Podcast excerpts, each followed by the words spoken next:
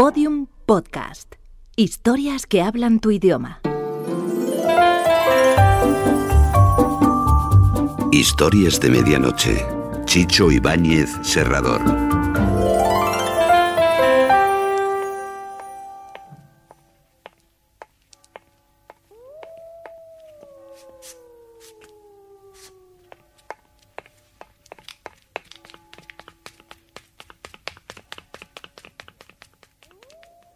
Historias de medianoche.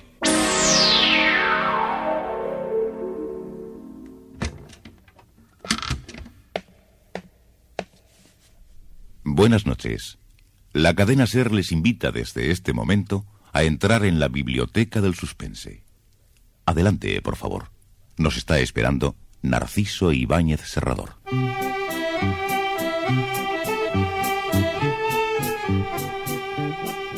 Es posible que algún día podamos leer a un fabulista francés que dijese más o menos En París vivía un viejo usurero que su testamento cambiaba cada día y el pago del notario rebajaba con gran tacañería. Y de tanto repetir que agonizaba y de tanto decir que se moría, el notario, que arruinado estaba y un profundo odio le tenía, púsole en la cara un cojín con perfecta maestría y sofocó así al anciano con notoria alevosía. Y el avaro murióse, cumpliéndose así su profecía. Los espectros de Moria. Un guion de Richard Hamilton. Sí, calle Bañolé. Aquí está la dirección. Véalo. Teófilo Dutó. Calle Bañolé, pasillo 24. Mm, Es una extraña dirección. El señor Dutó era mulato y se presentaba a veces en las sesiones de espiritismo. Cuando yo entraba al despacho lo veía él sentado en un sillón con sus guantes amarillos. Eh, Nunca averigüé bien cómo llegaba y, y cuando me iba a acostar pues no lo veía más. Los deseos del señor Marsigny han sido que legara a ese mulato cinco mil francos. No alcanzó a firmar el Nuevo Testamento, pero deduciré esa cantidad de la correspondiente a la capilla y le llevaré el dinero yo mismo. Primero eh, retiró del banco los 750.000 francos de la señorita Floriana Ripochel y luego con manos temblorosas los guardó en un pequeño baúl de su barcaza. Más tarde fue a ver a la señorita Ripochel. Eh, Mucho gusto de verle, señor Moria. ¿Tiene novedades? Eh, Sí, sí.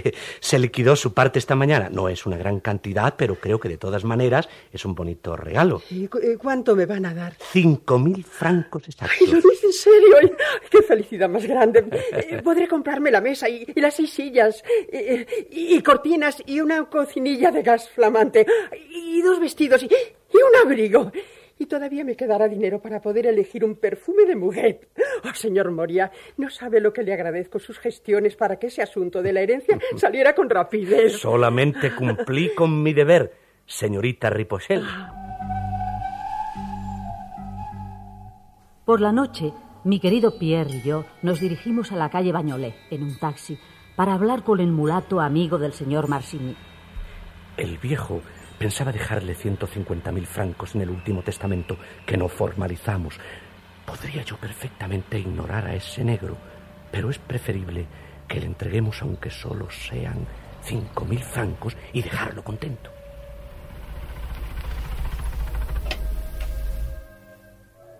Hemos llegado, monsieur. ¿Está seguro que esta es la calle Bañolé? Eh, sí, señor. Y ahí termina la calle. Es decir, no hay edificación salvo lo que tenemos a nuestra izquierda. Ahí debe ser. ¿Qué es ese portalón? Es la entrada al viejo cementerio de Père Lachaise.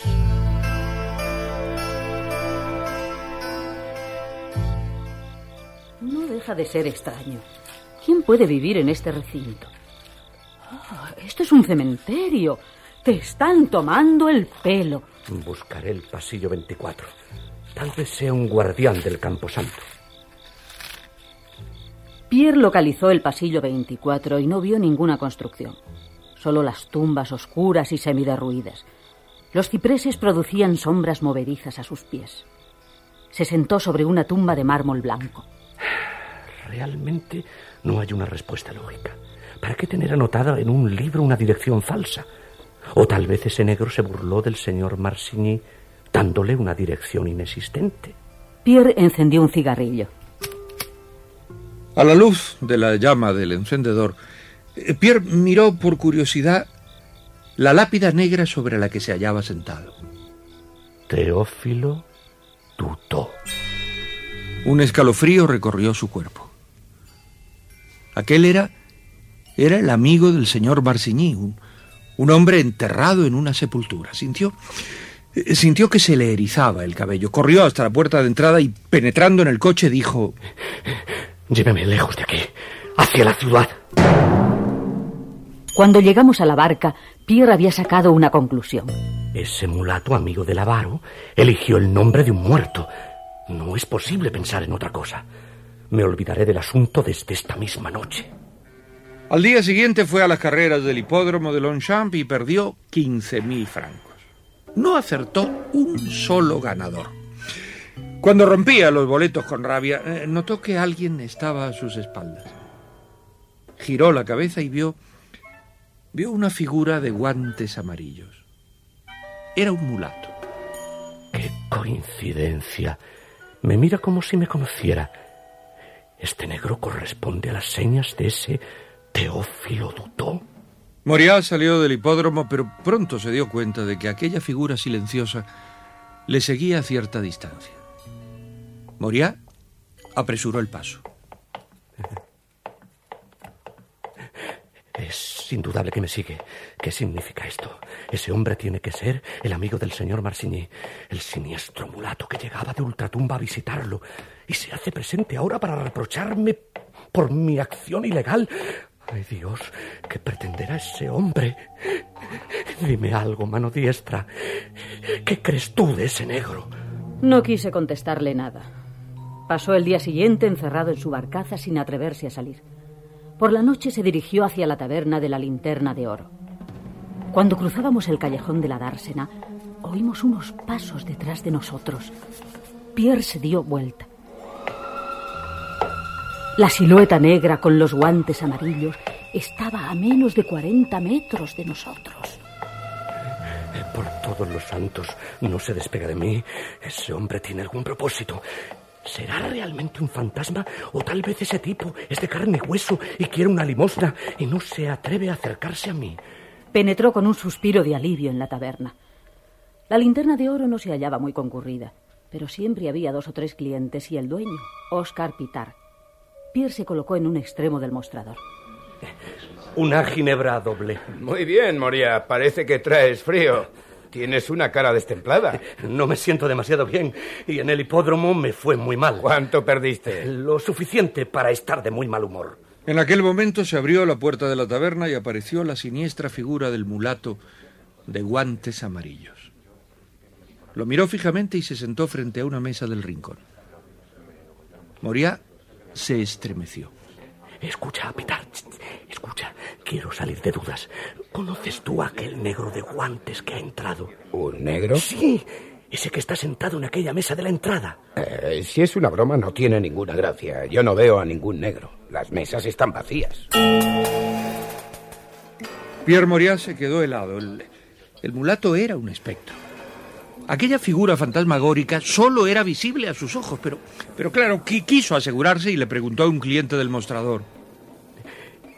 ¿Conoce usted al negro ese que está sentado ahí? ¿Negro? No veo ningún negro en el salón, amigo. Límpiese sus ojos con agua por las mañanas. Y ahora estaba seguro. Es un fantasma, un ser irreal, un espíritu invocado por Bernard Marsigny y que tiene la misión de controlarme. Dios mío, nunca me habría imaginado una cosa así. Cuando salimos de la taberna, a Pierre le temblaban sus piernas. Sabía que detrás de él vendría la siniestra figura de los guantes amarillos. Y así fue. Yo también estaba aterrada. Ya está detrás de nosotros. Parece que no tiene ninguna cosa que hacer. Tan solo seguirme a donde vaya por todos los infiernos. Y la calle está desierta. Trataré de llegar cuanto antes a mi barcaza. Yo me refugié en el bolsillo de la casaca y llegamos a la dársena.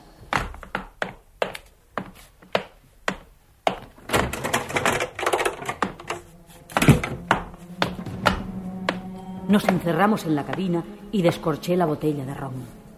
Pierre dio un largo trago.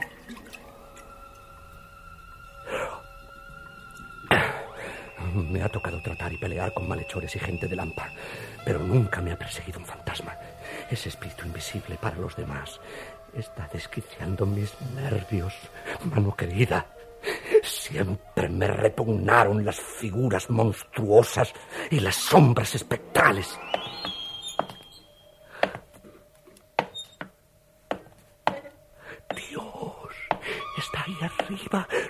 Cubierta de la barca, haciéndome guardia. No me va a dejar ni a sol ni a sombra. ¿Qué es lo que puedo hacer? La policía se reirá de mí si le denuncio esta persecución.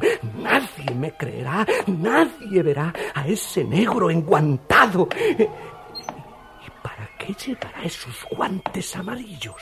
Me subió hasta su garganta y acaricié el cuello de Pierre. No, no, en mi cuello no. Mano diestra. Los guantes en gente de lampa significan estrangulamiento. No, no quiero que me estrangule ese hombre. No, no quiero. Traté de calmarlo y se tendió en su camastro. Apagó la luz, pero no pudo dormir en toda la noche. En la madrugada se quedó preso de un sopor extraño y vino a despertar a las seis de la tarde. Se levantó y salió a cubierta. No había nadie.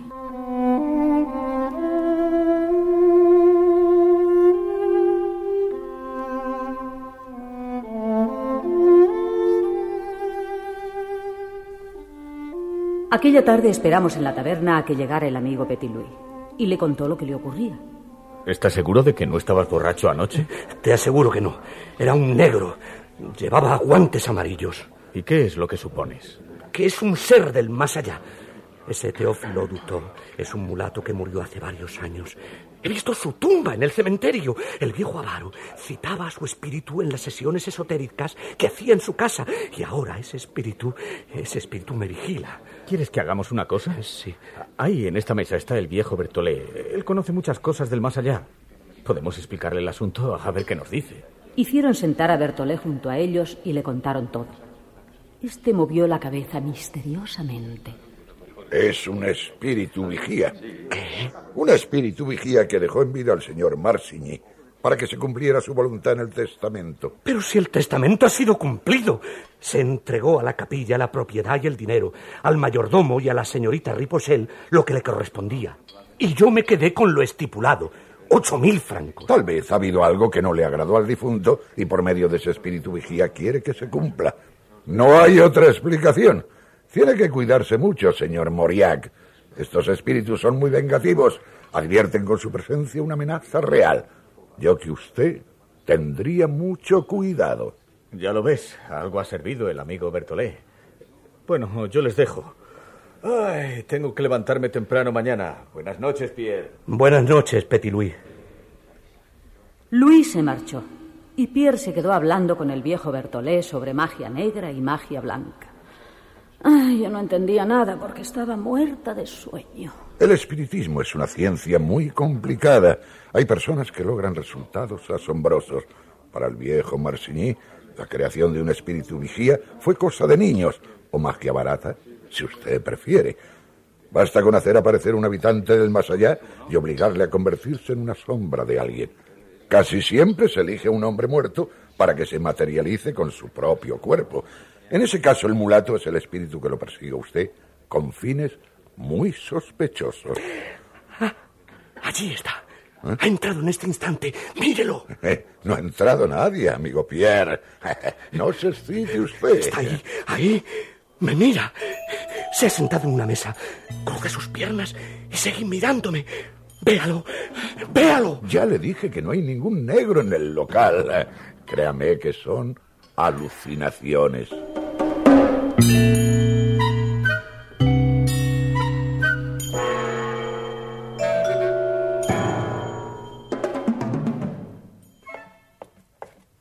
Cruzó la calle eh, convulsionado por el terror. Al llegar a la esquina giró su cabeza y vio, vio la figura espectral del mulato con los diez dedos amarillos. Y la figura venía en su dirección. Otra vez va a seguirme. Y su sonrisa indica que sus propósitos va a realizarlos pronto. Ese fantasma quiere estrangularme. Estoy seguro. Cruzó las dársenas desiertas de Charenton-le-Port y llegó a su barcaza. Cerró la puerta de la cabina y, y para darse fuerza bebió un trago de ron.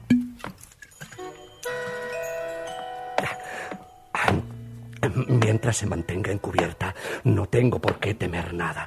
Apagaré la luz y trataré de dormir. Apagó el fanal y se tendió en la litera. Arriba, los pasos continuaban con un ritmo lento.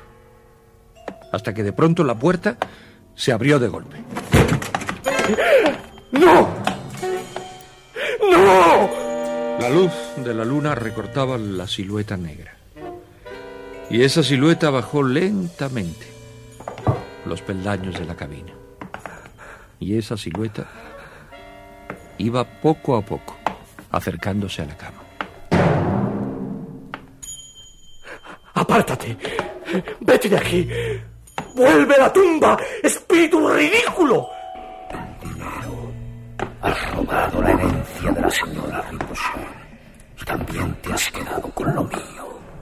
¡No! No he robado nada. Vete al cementerio. Déjame tranquilo. Y las dos manos amarillas se acercaron a la garganta de Pierre Moriat y se incrustaron en su cuello. ¡No! Déjame. Suéltame. Dinero. Dámelo. Suelta. Suelta. Sí, sí. Te daré todo lo que tengo. Vuelve mañana por la noche. Déjame vivir. La presión se hizo menos fuerte y Pierre Moriat, eh, casi asfixiado, se convulsionó en su litera. Has salvado tu vida, Pillar Moria. No intentes escapar. Mañana llegaré puntual. Y la silueta del espectro desapareció por la puerta de la cabina.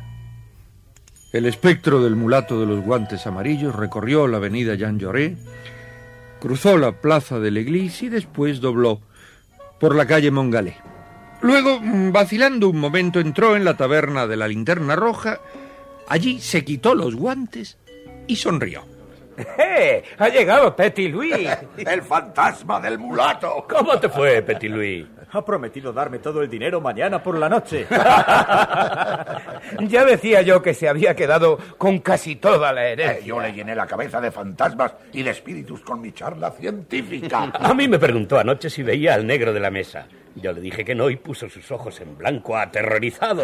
Fue una comedia extraordinaria. Petit Louis ha sido muy buen actor. No, no creáis que ha sido fácil. Cada vez que tenía que pintarme la cara de negro era un verdadero fastidio. Bueno, mañana repartiremos el dinero como buenos hermanos. ¿Y cuánto te dará? Un saco de billetes. Eh, lo que le estafó a la pobre ratoncita de la Ripochel eran más de 700 mil francos. Me lo va a dar todo.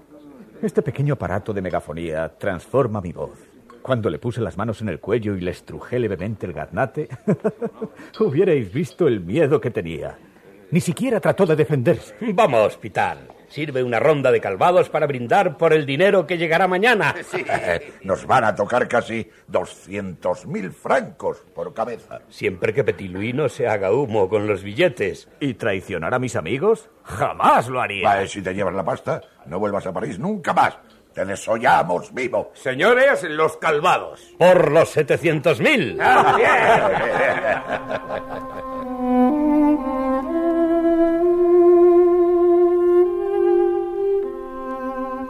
Y a la noche siguiente, Pierre Moriat, recostado en la litera de su barcaza, hablaba con su mano derecha a, a la luz de la lámpara de petróleo. Cada vez estoy más confuso, mi querida diestra.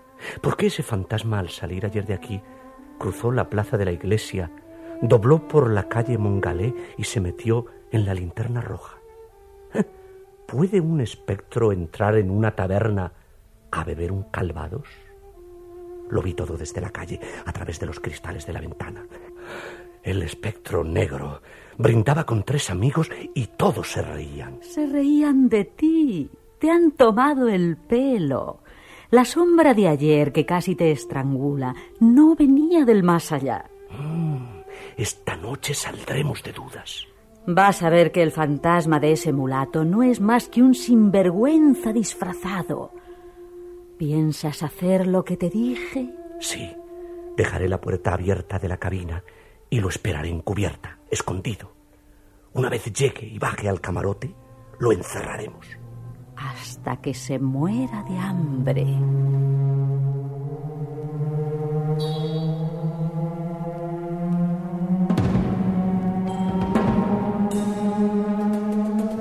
Las dársenas de Charenton-le-Pont se habían cubierto de una espesa niebla. Por la plaza de la Église cruzaba la silueta del espectro Petit Louis. La cara pintada de negro, los guantes amarillos y un chaqué oscuro y apretado. Parecía, eh, parecía un maniquí del Museo del Traje. Pronto llegó a la barcaza y atravesó la cubierta. La puerta de la cabina estaba abierta. El, el espectro se detuvo en el marco y miró hacia abajo. Fue entonces cuando Pierre Moriat surgió de la oscuridad y trató de empujar al espectro. ¡Baja a los infiernos, miserable mulato!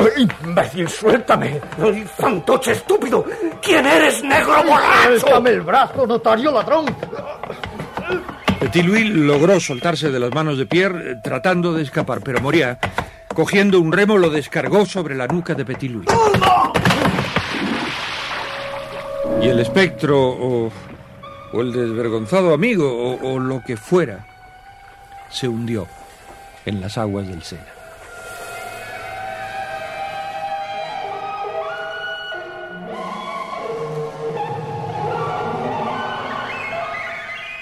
Una semana más tarde apareció en la barcaza el viejo Bertolé sonriendo igual que un conejo.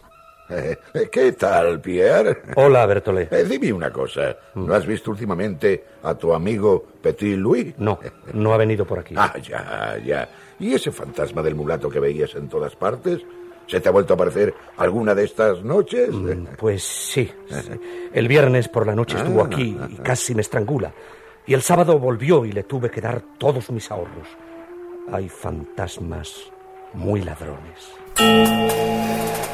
¿Eso te dijo? De modo que Moriá le dio la pasta a Petit Louis. Todos mis ahorros, me dijo. O sea, los 700.000 francos. Y el hijo de perra de Petit Louis se llevó el dinero como yo pronostiqué. Se burló de nosotros ese canalla. No se puede uno fiar de nadie. Como se me ponga delante algún día ese Petit Louis, le rompo la nuca.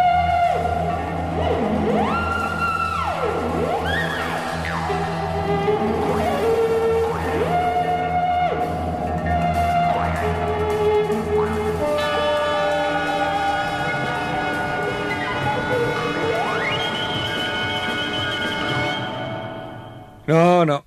Nadie podría romperle la nuca a Petit Louis porque. porque ya se la habían roto y yacía en el fondo de las aguas de Charenton-le-Pont. Aunque de nada le sirvió a Moriá deshacerse del fantasma del mulato, puesto que pocas semanas después. eh, Bueno, no. No sigo porque esto, esto ya pertenece al capítulo de mañana.